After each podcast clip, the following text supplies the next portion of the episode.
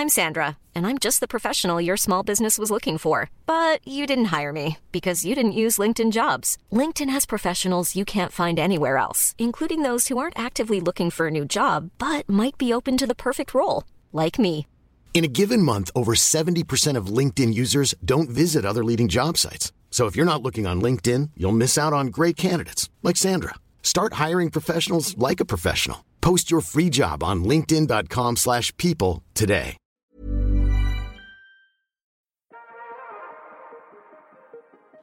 Est-ce que comme moi, vous êtes souvent à la recherche de livres inclusifs pour vos enfants? Des livres où le personnage principal pourrait leur ressembler? Des livres avec des personnages racisés?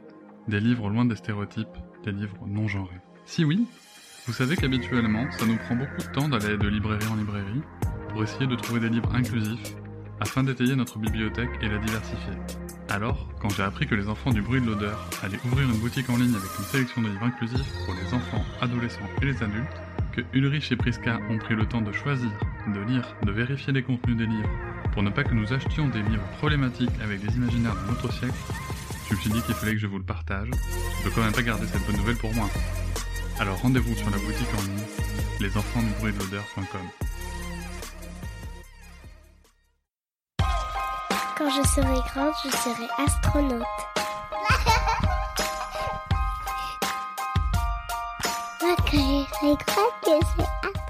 Vous allez retrouver la suite et fin de notre entretien avec Fatima Wassa. Dans cet épisode, Fatima note l'importance de laisser des traces, car les révolutions des générations précédentes ont souvent été passées sous silence. Elles ont pourtant été nombreuses. Elle insiste sur la nécessité de s'organiser collectivement et politiquement en tant que parents, afin de protéger, faire entendre et faire respecter le droit de nos enfants. Je tiens à signaler que cet épisode peut heurter la sensibilité des plus jeunes. Il n'est pas à écouter avec de jeunes enfants. Nous vous souhaitons une très bonne écoute.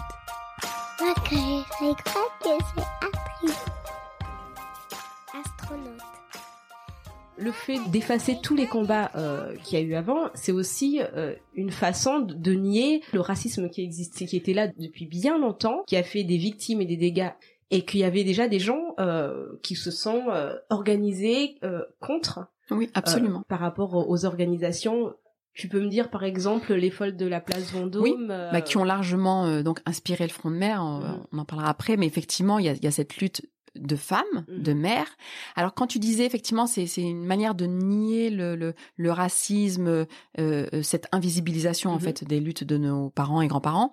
T'as parfaitement raison. Euh, on préfère toujours euh, un immigré, une immigrée sans mémoire, sans histoire, Mhm. qui vient de nulle part en fait. Donc il n'est pas chez lui ici, mais euh, il n'a pas euh, un, il- il- voilà, il n'a pas d'origine, euh, il n'a pas d'an- d'ancêtre, il n'a pas d'héritage, il n'a pas de culture, il n'a pas de voilà, il n'a rien. Voilà, Mhm. c'est quelqu'un qui est déterritorialisé ici et là-bas. Donc c'est vraiment une, une manière d'isoler aussi, euh, voilà. Donc euh, ce qui explique la- l'invisibilisation euh, quasi totale en fait de de la présence migratoire euh, en France. Mhm. Tu sais pas d'où on vient, voilà, Ouais. c'est pas expliqué forcément, etc. Les raisons pour lesquelles on est là, c'est Mhm. pas forcément expliqué non plus. Et puis de, des précisément des luttes. Mhm. Vraiment il y a une invisibilisation des luttes, par exemple pour les folles de la place Vendôme, effectivement. Quand tu regardes ce qu'est cette lutte donc menée par des mères, Mm. mais tu te dis mais c'est incroyable en fait. Il y a un documentaire dont je parle dans le livre. Oui. Donc c'est les folles de la place Vendôme, on peut le trouver. Il faut garder des images, il faut garder Mhm. des traces. Enfin, c'est pour dire à quel point c'est important aujourd'hui, bah, avec le travail que tu fais Mhm. et, et, et ce travail qui est, qui est qui est de plus en plus qui se généralise de voilà la parole, euh, les images. Voilà nos luttes. trace. Voilà, et laisser une trace pour nos enfants, pour Mhm. leur dire voilà, on on n'a pas rien fait en fait. Mhm. Et c'est vrai que quand tu vois ces images de, de femmes Mhm. euh, qui euh, ont un discours déjà internationaliste déjà. Oui. Elles, elles font référence aux mères dans le monde entier qui se battent pour leurs enfants. Elles se nomment euh, folles de la place Vendôme en référence aux folles euh, de la place de Mai, donc euh, en Argentine. Alors que c'est pas le même contexte, c'est pas pour les mêmes raisons. En Argentine, ce sont des femmes, euh, des mères euh, dont les enfants plutôt adultes ont été euh, enlevés. Les voilà, c'est pas c'est pas exactement le même contexte, mais malgré la différence de contexte, ces femmes-là, ces mères-là, au début des années 80, donc on est en 84 en France, elles disent nous sommes mères, euh, nous pleurons nos enfants. Ces mères argentines sont des mères qui pleurent leurs enfants, c'est la même chose. Mm. On a le même vécu, on, on, on doit pouvoir se retrouver sur le même front. Mhm. Et elles font des appels aux maires du monde entier. Donc le monde entier, Mhm. mais y compris en France. Mhm. C'est-à-dire qu'on a comme ça sur scène, et vraiment il faut voir ce, ce, ce, petit film pour euh, pour s'en rendre compte. Euh, elles sont différentes elles-mêmes. Hein. C'est il y a alors des femmes euh, euh, arabes, euh, euh, des femmes noires, euh, des femmes blanches, et elles ont le même propos pour dire voilà on est ensemble en fait. Il y a- il y, a quelque chose de commun en fait qui nous qui nous qui nous rassemble. Il y a la question raciale qui est là euh, parce qu'effectivement alors ce qui les ce qui les ce qui les rassemble malheureusement c'est le deuil Mhm. euh, c'est la mort de leurs euh, enfants. Euh, ben, on a des, des, des, des adolescents de 16-17 ans euh, euh, qui sont morts et qui ont été les victimes en fait de Mm. crimes racistes et ou sécuritaires. Enfin, il y a, y a- à l'époque, il y y a cette volonté de bien distinguer euh, les deux euh, parce que, alors à l'époque, il n'y avait pas que des crimes euh, policiers. Aujourd'hui, on parle beaucoup des crimes policiers et des violences policières. À l'époque, dans les années 70-80, il y avait beaucoup de jeunes tués jeunes, beaucoup de jeunes euh, euh, descendants de l'immigration Mhm. euh, euh, postcoloniale tués euh, parce qu'un voisin avait considéré qu'il y avait trop de bruit euh, euh, en bas d'immeuble et avait sorti son, son fusil. Euh, il y avait cette peur chez nos parents. Quand on faisait beaucoup de bruit dehors, euh, il y avait cette peur du, du- du fusil parce que les fusils étaient à l'époque euh, Oui. euh, en libre service. Ouais, on pouvait les acheter dans les supermarchés, c'était incroyable. Et, et, et il y avait par exemple des voisins qui avaient euh, des chiens Oui. euh, euh, et qui lâchaient sur nous. Il y a aussi, je pense, euh, aussi l'idée que euh, un enfant c'est pas un enfant. Mm. C'est-à-dire qu'on on tirait dans le tas en fait. Mhm. Il y a C'est- des qui Voilà. En fait, moi, je euh, travaille beaucoup sur cette notion-là euh, euh, dans le livre. C'est-à-dire, mhm. nous, on voit un enfant. Nos enfants, bah, nous, on voit, c'est Oui, des enfants, leurs grands yeux, leurs leurs petites leurs petites nattes, leurs petits voilà, leurs petits gilets, Mhm. le, le feutre sur les doigts, voilà, leur sourire. Nous, on voit, on voit nos, nos enfants. Mhm. Là où nous aurions vu un adolescent euh, avec ses copains Mhm. euh, autour d'une mobilette, euh, en train de, de s'amuser, en train de, eux ont vu une menace. Mhm. Et donc pour un oui ou pour un non, parce qu'il faut voir à l'époque, hein, c'était Mhm. vraiment pour un bruit, un soupçon de vol Là, de mobilette. De la France, hein, Ah, on est bien soit- en France. Ah oui. Exactement, c'est important de le, Ah oui. le dire que dans les années 80, en France, des enfants euh, se faisaient tuer par des voisins euh, absolument. en 1980, Voilà. dans les années 80 en France. Ouais, important ouais, absolument. Euh, et, et, et par euh, par dizaines. Euh, alors non seulement il y avait ces crimes qui étaient qui étaient nombreux. Je raconte notamment euh, l'histoire d'une petite. Alors, elle avait passé 16-17 ans et c'était une fille. Il n'y avait pas que les garçons. Hein. Euh, une Malika petite- Yazid. Voilà, absolument, qui avait 8 ans et qui euh, qui vivait dans la cité des Grous avec ses parents, donc à à, à Fresnes. Mm. Et euh, à l'époque, voilà, de manière très courante, en fait, les gendarmes débarquent pour euh, chercher un petit délinquant, Mhm. euh, parce que déjà à l'époque, la délinquance était utilisée pour quadriller le territoire, pour Mm. frapper, pour tuer aussi. Mhm. Euh, on a ça encore aujourd'hui. Hein. Je veux dire, voilà, les, les violences policières aujourd'hui, elles ont une histoire et, et- et qui remonte encore plus loin d'ailleurs que les années 70, mais qui en tout cas qui, qui s'ancre bien dans les années 70, lorsque ces gendarmes débarquent chez Malika Yazid pour chercher son, son frère, frère. qui était pas beaucoup plus vieux, hein, il avait Ouais, ouais. 14 ans, euh, et ne le trouvant pas, bah, tu vois, ils, ont décidé, voilà, et pour eux c'était naturel en fait de euh, soumettre cette petite de 8 ans à une séance de torture. Mais comme ils le faisaient en Algérie, en réalité, il y a, trouvé ça Ouais. horrible quand tu dis dans ton livre en fait que cette petite fille a été enfermée dans une chambre avec des gendarmes, une petite fille de 8 ans. Ils absolument. ont enfermée dans une chambre avec eux pour pour un interrogatoire. Voilà, absolument. Une À séance de moment- torture, voilà, ouais, à pour avoir. moment, ouais, aujourd'hui n'importe quel enfant blanc va être Mhm. enfermé avec des adultes. Absolument. Oui, parce que l'enfant blanc, lui, c'est un enfant. Voilà. Malika Yazid, ce n'est pas une enfant, c'est une arabe. Mhm. Euh, parce qu'en fait, ce qui compte à ce moment-là pour les gendarmes, c'est pas l'enfant. L'enfant n'est pas considéré comme Mm. un enfant. Eux, ce qu'ils voient, c'est soit une menace, c'est-à-dire que le petit de 14 ans, s'il l'avait attrapé, c'est une menace, c'est la classe dangereuse, en fait. Cette petite-là, c'est simplement une source potentielle d'information. Mhm. Où se cache ton frère un être humain. Voilà. C'est où ce cas. On veut avoir cette information. Mais encore une fois, hein, c'est très très lié à ce que ces mêmes gendarmes ont pu faire en Algérie. Enfin, Il y, a- il y a vraiment une continuité euh, là-dedans. Et, c'est- et, et, et cette petite, effectivement, a subi cette, cette séance de torture. Elle est sortie de la pièce, elle titubait. Bon, elle, avait, elle a pris des coups euh, euh, le sur, sur, sur, le, sur la tête. Elle, s'est fait pipi dessus, par exemple. Enfin, vraiment, c'est vraiment horrible, quoi. De, de... Et, et oui, elle est morte. Les heures, les, les, les jours, euh, les jours suivants. Euh, elle, elle est tombée dans le coma, oui. et, et, et elle est morte. Mais il y en a d'autres en fait où où en fait il y a eu ce, ce, ce processus-là. Et alors non seulement il y a eu ces crimes, mais ce qu'il faut surtout dire derrière, et c'est important aujourd'hui, c'est qu'il y a une impunité judiciaire Mm. derrière. C'est-à-dire qu'en fait, la justice aurait pu condamner ces crimes. Et en réalité, si la justice les avait condamnés, euh, euh, ils auraient disparu. Mhm. C'est-à-dire que, évidemment, euh, que le voisin ne sort pas euh, avec son fusil pour tirer s'il pense derrière qu'il va être condamné à 20 ans de prison, à la réclusion. S'il tire, c'est parce qu'il se dit Qu'il n'y aura rien. pas de conséquences. Voilà. Et c'est ça qui est qui est encore plus grave, je trouve. C'est le fait que il n'y ait pas eu justice. Et en fait, les folles donc de la place Vendôme, elles réclamaient la justice. Leurs enfants étaient morts, Mm. mais elles réclamaient la justice. Elles sont parties dans les tribunaux pour demander la justice. Et ces mères ont été chassées des tribunaux. Mm. Elles ont été frappées. Elles ont été criminalisées.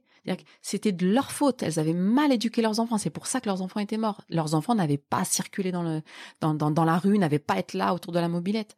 Et donc, euh, et elles, elles, elles, elles ont refusé de, de, pleurer dans les chambres, Mhm.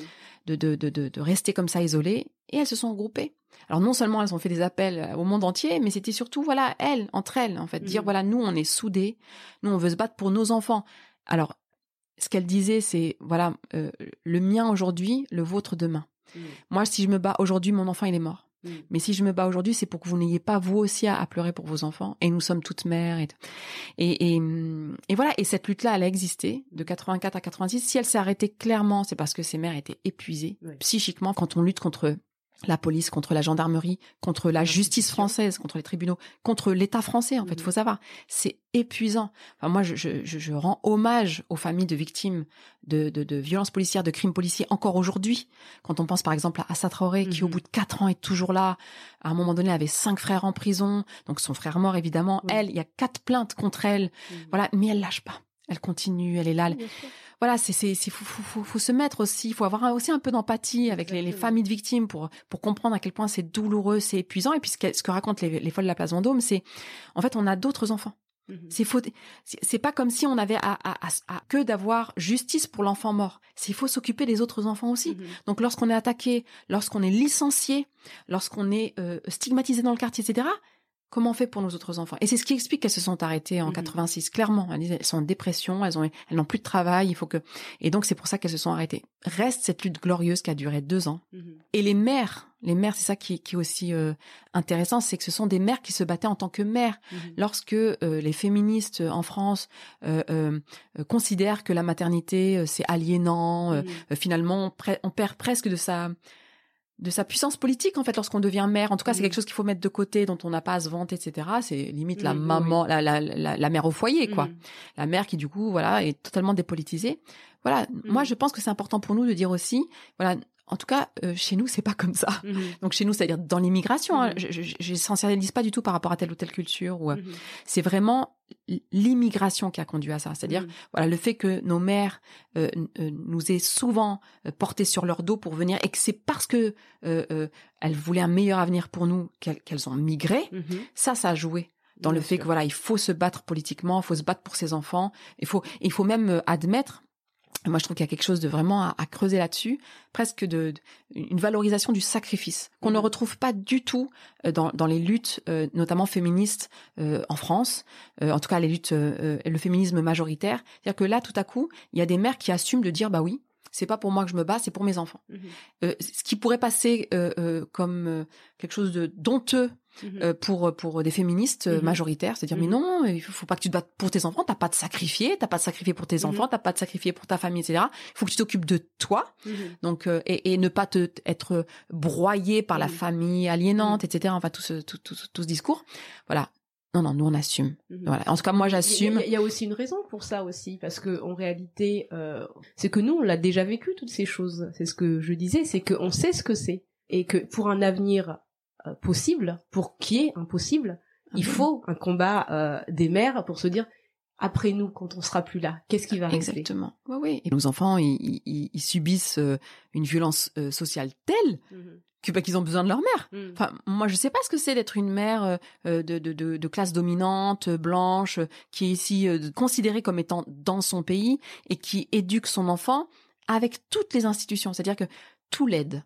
L'école l'aide, le cinéma l'aide, les médias, les livres jeunesse, tout Mhm. va dans son sens en fait dans l'éducation, etc. Donc elle, peut-être qu'elle peut se dire oui, mais non, je veux pas. Pour moi, c'est aliénant. Je ne Mhm. me réduis pas euh, à mon à mon rôle de mère, etc. Peut-être, je, je, je- je n'ai pas cette expérience-là. Moi, je suis une mère arabe, Mhm. euh, musulmane, considérée comme musulmane. Je vis dans un quartier populaire euh, en Seine-Saint-Denis.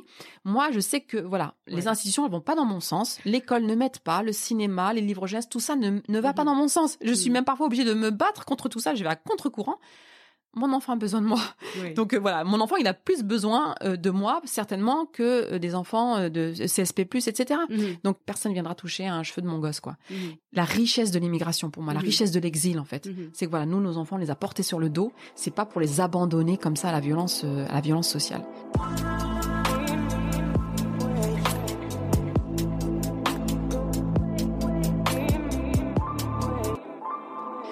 Justement, le fait que tu dis ça, parce que l'école reproche souvent justement qu'on soit démissionnaire, euh, qu'on abandonne nos enfants. Dans ton livre, tu le dis très bien.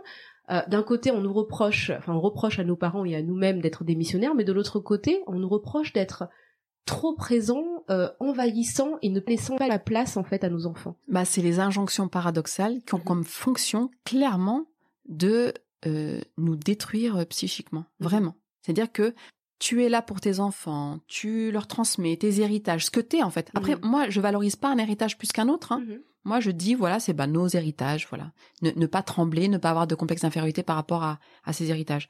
Donc, tu transmets tout ça. On dit que tu es envahissante, tu es obscurantiste, tu imposes euh, ta culture, ta religion. Bon, évidemment, quand on parle de religion problématique, c'est l'islam. Donc, tu Mhm. imposes tout ça euh, à tes enfants. Tu en fais trop. Et dans le même temps, mais ça peut être dans la même phrase, on considère que tu es un parent laxiste, démissionnaire, tu ne tiens pas tes enfants. Lorsque Zied et Bouna sont morts en 2005, on a reproché aux parents euh, de Zied et aux parents de, de Bouna de ne pas avoir tenu leurs enfants. Si leurs enfants sont morts, c'est parce qu'ils les ont laissés dehors euh, et ils les ont mal éduqués. C'est pour ça qu'ils ont fui la police, etc., etc. C'était les parents qui étaient euh, responsables parce que laxistes. Mhm. Et donc, et ces injonctions paradoxales, tu vois, quand t'es isolé et t'es face à ça, mais comment ne pas euh, euh, péter un plomb en fait? Mhm. Donc moi, je pense qu'il y a, y y cette fonction-là.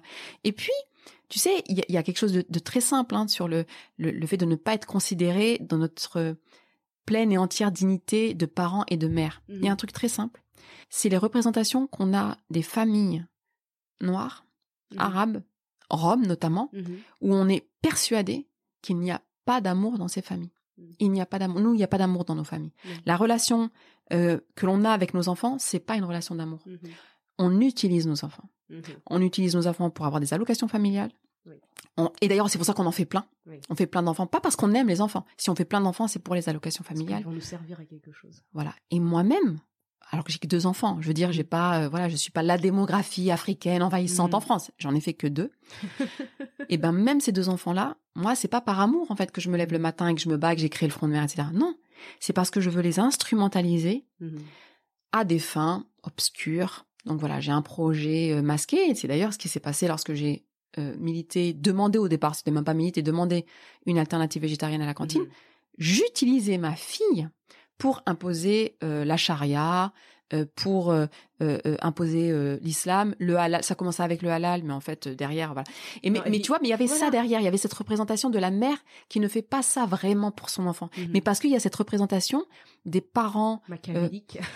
Alors machiavélique, mais au départ, je, je crois que ça vient de ça, du fait que nous, on est incapable d'aimer nos enfants. Ouais. Voilà, l'amour, en fait, c'est quelque chose de trop, trop élaboré, trop sophistiqué pour nous. Mhm. Voilà. Non, nous, c'est un truc très utilitaire, en fait. Nous, on fait des enfants, je dis, pour, pour les allocations familiales. Mhm. On fait des enfants pour se reproduire, parce Mhm. que voilà, on, on- bah, voilà, comme comme tout animal, en fait, on Oui. est des animaux. Bah, les animaux, ils cherchent à se reproduire. Bah, c'est pour ça que les Africains, ils font des enfants.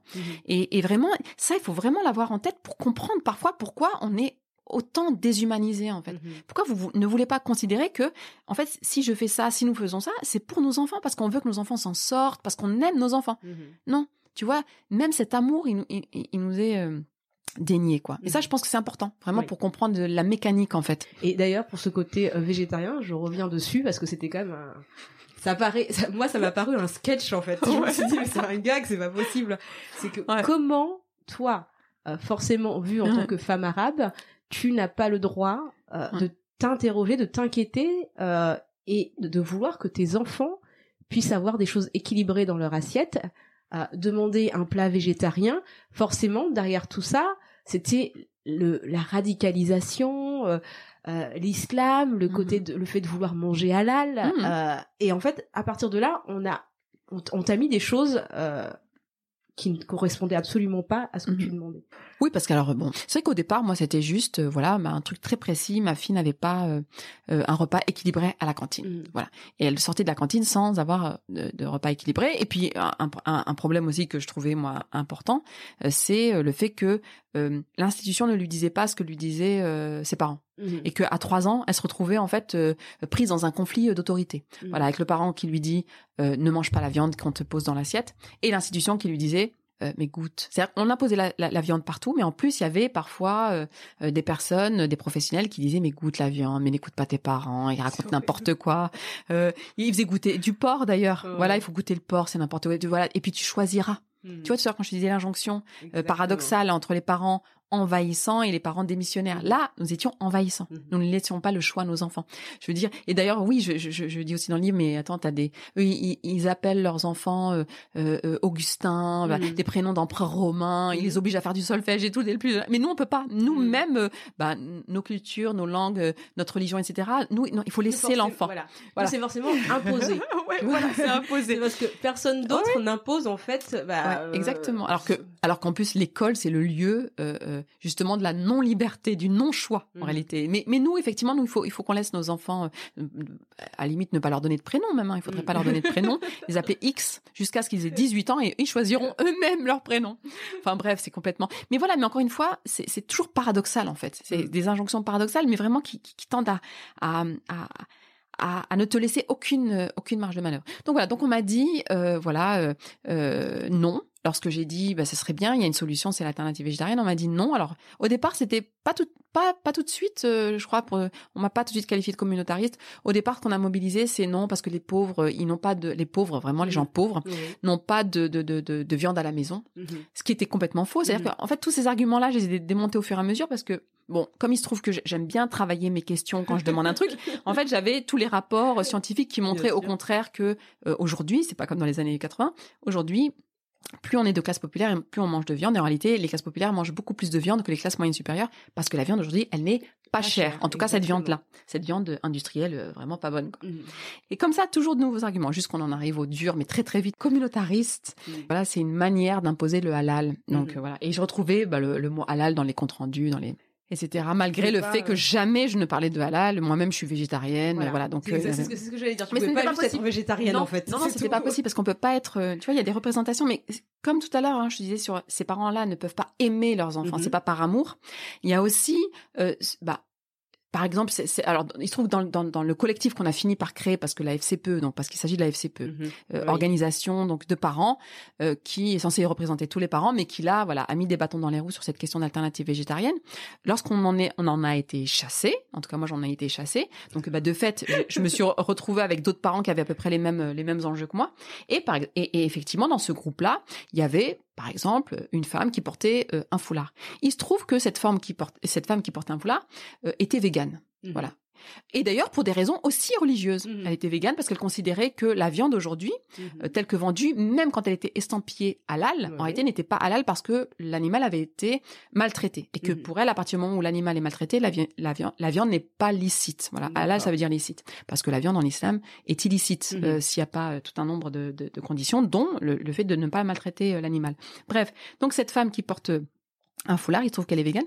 Et vraiment, il n'y croyait pas. Pour eux, ce n'était pas possible en fait. Une femme qui porte un foulard, son métier, c'est de porter un foulard. C'est-à-dire qu'elle se lève le matin, ah, voilà, je vais porter, voilà, et je porte le foulard. Voilà, c'est ça son rôle, sa fonction, son occupation, son hobby, son sport, etc. C'est de porter un foulard. Son régime alimentaire, c'est le foulard. Ça peut pas être, voilà, elle peut pas être, elle peut pas être végane. Végane, voilà, on en a une représentation. Euh, visiblement, c'est ce que j'ai découvert à l'époque. Voilà, végane, c'est, c'est pas, en tout cas, c'est pas, c'est pas des personnes qui portent, qui portent le foulard. Donc voilà, on a dû se battre contre toutes ces représentations. Et effectivement, écrit dans le livre, ça paraît euh, incroyable. Mais c'est vrai, c'est incroyable, mais vrai. C'est-à-dire que on a été stigmatisé, ça a été super loin. C'est-à-dire Mm. qu'il y a eu euh, des appels qui ont été passés euh, à, à nos employeurs. Il y a des gens qui, qui ont été euh, licenciés dans les familles, Mhm. des gens qui travaillaient notamment dans les dans les collectivités territoriales. Il y a des euh, appels qui ont été euh, faits euh, dans les écoles de nos enfants pour dire méfiez-vous, ce sont des communautaristes. Mais Elles sont en train de enfin, moi, moi, je trouve ça tellement énorme. ouais. Sur l'alternative végétarienne, hein. Oh, donc oui. on est bien sur la cantine. C'est pas Game of Thrones, c'est pas l'OTAN, c'est bien, c'est bien euh, la cantine d'une maternelle, à la, enfin des maternelles de, de, de cette ville de, de Bagnolet. Donc, euh, mais c'est aussi pour dire voilà, euh, euh, quand on nous reproche, nous parents. Euh, euh, descendants de l'immigration euh, postcoloniale, parents racisés, euh, quand on nous reproche de ne pas assez faire pour nos enfants, de ne pas nous battre, euh, de ne pas avoir de stratégie collective, Mm. de ne pas militer politiquement, etc. Moi, j'avais besoin aussi de dire dans le livre, en fait, que à quel point c'était dur, même sur la cantine, même sur cette histoire de viande à la cantine, Parce qu'on n'a pas notre mot à dire aussi, hein. sur rien. Voilà. En fait, c'est c'est ça. important quand même Voilà, parce que absolument. tu parlais justement des des associations de parents d'élèves et de se dire qu'en réalité elles représentent absolument pas des personnes comme nous. Et que justement il y avait déjà aussi un jeu de pouvoir à l'intérieur de ça pour qu'on n'y soit euh, pas à l'intérieur, qu'on soit Absolument. à l'extérieur de tout ça. absolument. Euh, le fait que des parents aient pu perdre leur travail en fait aussi, rien que par rapport à Oui, voilà, absolument. ça, ça, c'est important de se dire Ouais. euh, qu'il y a un champ de manœuvre qui est même Ouais, exactement. ça paraît être une petite euh, Ouais. bataille, on va dire, Ouais, mais en fait, il y a un champ de manœuvre qui est énorme derrière. absolument. Bah, la lutte contre les inégalités, notamment euh, raciales, elle se paye très très cher. Mhm.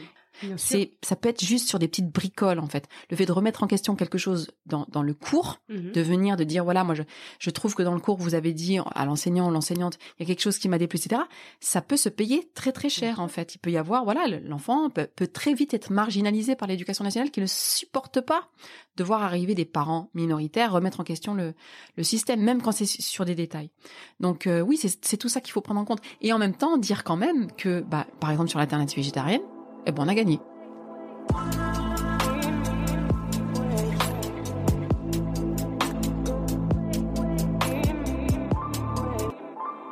Tu venais de me dire euh, que parfois les enseignants eux-mêmes n'aiment pas toujours euh, qu'on ait des revendications et qu'ils puissent, et qu'ils Mhm. puissent le faire payer Hmm. aux enfants. Tu, le- tu le dis aussi dans ton livre. euh, Ouais, ouais. Ah, Alors, parfois, c'est simplement des remarques. Tu vois, un truc qui va pas. Mais moi, ça m'est déjà arrivé. Euh, alors, pour ce qui me concerne, c'est-à-dire pour ce qui concerne mes enfants, mais aussi pour ce qui concerne d'autres parents que j'ai pu accompagner, que j'ai pu aider, Mhm. de simplement euh, euh, faire état d'un- problème, de, de, de quelque chose que, que vivait mal l'enfant, d'essayer au maximum d'associer le- l'enseignant ou l'enseignante en disant euh, venez on va travailler ensemble en fait. Les parents les enseignants les enfants en fait on va on va essayer de régler le problème quoi sur un truc très positif en essayant mais ça ne marche pas. C'est à dire que même quand tu dis voilà vous, vous n'êtes pas responsable mais il y a un problème en fait. Euh, sans aller sur des choses très très politiques comme euh, bah, l'inégalité structurelle le fait Mm. que l'école reproduise les inégalités etc sans aller sur sur quelque chose aussi massif mais simplement sur des petites choses. Mais souvent ça c'est en lien avec les questions d'inégalité, de discrimination, d'humiliation, de Mhm. violence. La plupart des, des enseignants ne, ne supportent pas ça en fait, se sentent tout de suite attaqués. Mhm. C'est-à-dire que tout de suite euh, perçoit le parent comme euh, euh, agressif. Alors Oui. quand tu rajoutes à ça le fait que tu es une femme euh, racisée, donc Mhm. noire ou arabe, grosso modo, nous sommes considérés comme étant euh, hystériques, Oui. en colère, euh, pas calmes en tout cas. Mhm. Voilà. En plus, alors pour ce qui me concernait, militante. Mhm. Donc en plus, alors les parents militants, voilà, ils veulent faire la révolution dans l'école, etc. C'est des gauchistes, et puis des femmes aussi. Donc le fait que tu sois une femme, euh, donc avec tout ce côté aussi hystérique aussi Mhm. que, que, que peuvent avoir les dans, dans les représentations qu'on peut avoir des, des femmes, femmes. alors, à partir du moment où elles viennent simplement poser un, un, un problème. Bon, là, tu as affaire à des enseignants ou des enseignantes qui paniquent. Enfin, moi, j'ai déjà vu des, des, des enseignants et des enseignantes paniquer et être convoqués moi euh, parce que j'avais été considérée comme étant euh, violente, agressive, alors que j'avais parlé vraiment très très calmement. Et, et donc c'est compliqué. Alors là où il ne faut pas se résigner à ce rapport euh, presque interpersonnel en fait Oui. entre le parent et, et l'enseignant, l'enseignante, euh, c'est qu'il faut euh, s'extraire de ça pour euh, s'organiser Mhm. politiquement. Euh, c'est c'est pour ça aussi que je dis voilà il faut il faut créer un front de mère, faut faut créer un front de parents en réalité. Euh, mais il faut que c'est les mères qui s'occupent pour l'essentiel de leurs enfants, donc créons un front de mère. C'est pour dire voilà sortons de cette cette confrontation en fait qui est stérile, voire qui peut s'avérer euh, violente en fait, y compris pour l'enfant. L'enfant peut en pâtir.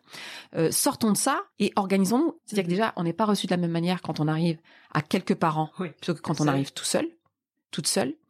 Euh, et puis voilà, on n'a pas la même confiance aussi. Quand j'amenais ma fille en maternelle, j'avais une boule au ventre. Mhm. Je, je- je- j'étais mal. Je circulais mal dans les couloirs. je- J'étais pas à l'aise en fait. Mhm. Il y avait, j'étais voilà sur ce, une manière d'infantiliser le parent, une manière de lui dire bon, il se trouve que je suis quand même souvent en retard. J'avoue, il y a toujours une raison, mais je suis souvent en retard. Tu Euh, en stéréotype. Non, Voilà, mais ça je- va je pas. confirme à fond ce stéréotype-là. Mais c'était quoi? C'était des retards de quelques secondes, quoi. Et- Ah oui, et- mais vraiment, la manière dont j'étais interpellée, alors c'était un vrai problème, le retard c'est un problème, on peut en discuter entre adultes. Mhm. Je veux dire, voilà, moi j'accepte tout à fait de parler de ce problème-là, mais d'être considérée comme une adulte. Là, il y avait un ton de voix, mais comme si j'étais, j'avais l'âge de ma fille en fait, et, et, et j'étais obligée de dire non, mais je, je suis pas euh, une élève. En Mm. fait, moi je suis un parent. Euh, je suis euh, voilà une mère de famille Euh, et, et, et- et ça c'est compliqué. Je sais aussi qu'il y a beaucoup de parents qui ont l'impression lorsqu'ils amènent leurs enfants à l'école qu'il s'agit pas de leurs enfants et qu'il s'agit pas de leurs enfants. Mhm. Ils ont honte en fait de, de mal faire. Mhm. Tu vois sur le, le, le vêtement de l'enfant, sur euh, ce que fait l'enfant à la maison, la, la consommation de de- de- d'écran, Mhm. la télévision, le parce que voilà ils sentent ce reproche en fait insidieux de la part de l'institution euh, qui consiste à dire que le, le parent s'occupe mal de l'enfant. Que, les, que l'institution lui confie à 4h30. C'est le truc qui est inversé. Mhm. C'est-à-dire que c'est l'institution qui l'éduque bien à, à longueur de, de journée. Et à 4h30, le parent, voilà, en tout cas, il y a certains parents qui ont l'impression que voilà, c'est l'institution qui leur confie et que eux font mal, en fait. Mhm. Et que voilà, ils les nourrissent mal, ils, ils passent trop de temps devant la télévision, etc. etc. Et je sais qu'il y a des parents, euh, euh, bah, par exemple, euh, des mères à Bagnolet au début, où en fait, on devait se répéter qu'il s'agissait de nos enfants, en fait. Ouais. Eh mais c'est nos enfants. Bon après le déclic va, va vite, hein. c'est-à-dire qu'une fois que tu as pris conscience de ça, c'est là du coup bon voilà, tu, Tu deviens reprends, euh, bah, le dragon dont je parle dans le livre en fait, c'est mes enfants avec une puissance voilà qui, qui du coup est exponentielle et, et, et c'est pour ça qu'il faut cette cette cette conscientisation, il faut y travailler.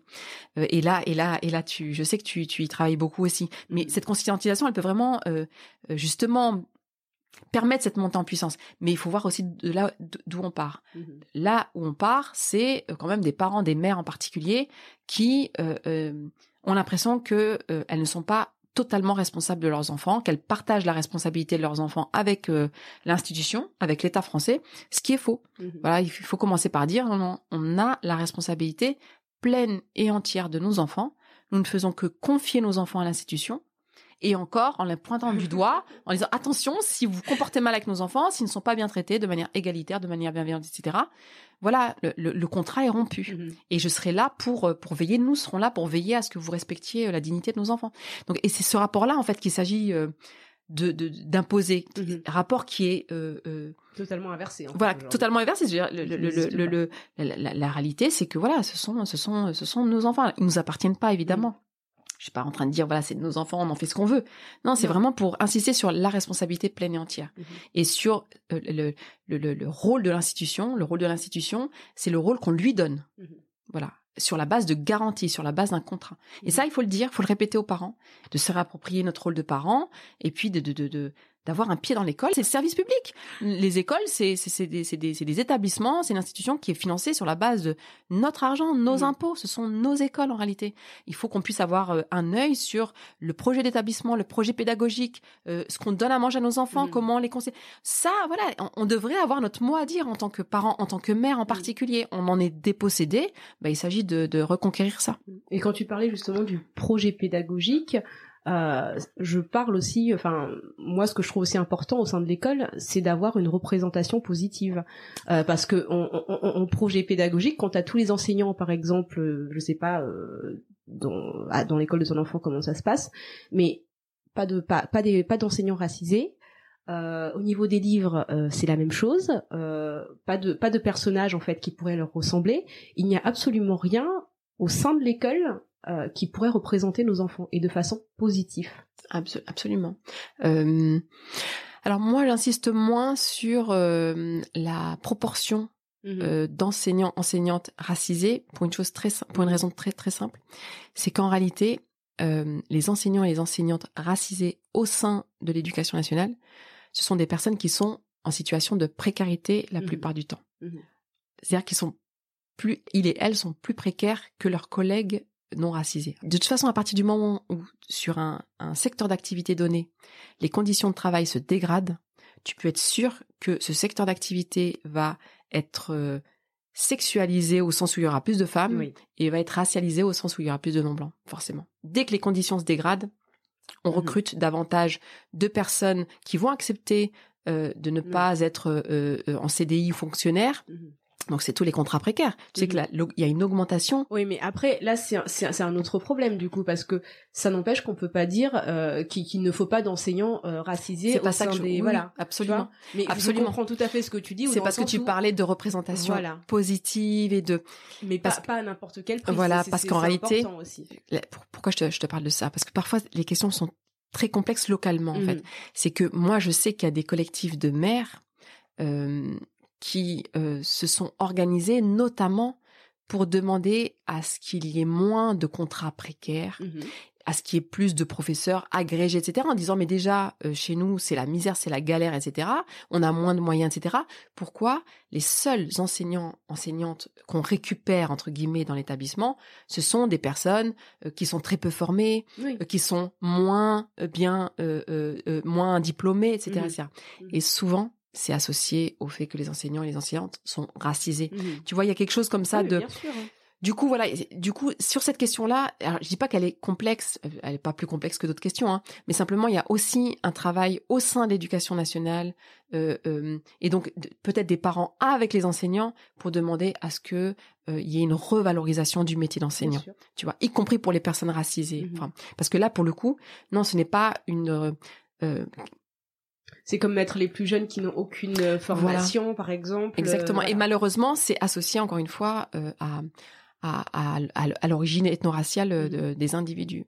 Euh, mais mais, mais tu as raison sur le fond, en fait. Tu as raison sur l'idée que euh, euh, sont renvoyés à nos enfants La possession du savoir. des représentations. qui vont les avoir. Absolument. Il y a eu des études de fait, par Hmm. exemple, aux États-Unis sur Ah oui, absolument. Euh, le rôle modèle ne Oui. lui ressemble pas. Oui, absolument. Euh, ça, ça peut être un facteur au fait qu'il y réussit moins bien, qu'il Absolument. se sous-estime. Absolument. Voilà. Mais le problème que tu soulèves, c'est un problème qui fait partie du problème de toute façon. Absolument, absolument. Alors, sur le fait qu'il y a très peu de représentation de personnages Mhm. non blancs Mhm. dans les livres jeunesse, par exemple. Oui. On est à, on est à des 3-4%. on est- Donc, ça, c'est évident. Absolument, absolument. Et ça, ça, ça tend effectivement à réduire en fait Mm. le, le champ des possibles des enfants. Exactement. L'enfant ne peut pas se projeter comme euh, scientifique, astronaute, parce qu'en fait, voilà, dès le plus jeune âge, dès sa naissance, en fait, il a été habitué à voir les gens comme lui, Mhm. euh, être éboueur, euh, femme de ménage, etc. Donc, euh, et, et, et il n'a pas pensé que c'était possible de faire autre chose que ça. Et, et tout y travaille, c'est-à-dire que tout au long du parcours scolaire, tout travaille à réduire ce, ce, ce, ce champ des possibles. Là-dessus, on est d'accord.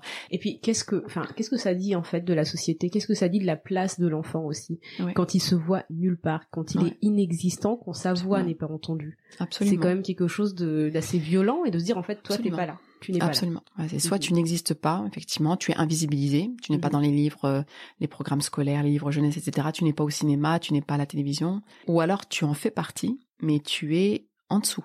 Exactement. Voilà. Et c'est les deux, effectivement. Et les deux sont autant, euh, autant destructeurs. Exactement. Ouais, absolument. violences, euh. Si c'est pour avoir ce, ce type de représentation euh, tellement négative, tellement stigmatisante, etc., je préfère que nous ne soyons pas représentés. Mais c'est Que- pour ça que c'est important le own voice aussi, le fait Bah de, oui. de, de pouvoir euh, exister, mais comme ri- rien que parce que ce que tu fais là avec le front de mer, de dire organisons-nous Bah oui. nous-mêmes, Voilà, Euh, produisons. prenons- produisons Ouais. des livres, organisons-nous euh, euh, pour être au sein de l'école, Ouais. voilà, pour que nous puissions faire entendre nos voix. Voilà. Ouais, ouais. Alors, il y a bien la qualité après de la représentation Mhm. et dans quelle mesure ces représentations vont permettre de rouvrir le champ des possibles des enfants. Exactement. C'est que nos enfants n'aient pas l'impression d'être dans cette sous-humanité. Nos enfants, ils puissent... Ils ont euh, voilà. insouciants, ils ont droit Ouais, de absolument. pareil, euh, Ouais. ils ont le droit de, de, de faire des bêtises, de Ouais. crier, de sauter, et que c'est pas Exactement. des petits sauvageons parce qu'ils sautent et Exactement. qu'ils crient, et que ce sont des enfants. Ce sont des enfants. Et ça, même ça, quelque chose d'aussi simple que ça, on est obligé de se d'organiser des fronts de mer pour euh, dire voilà, nos enfants sont des enfants. Mm. Euh,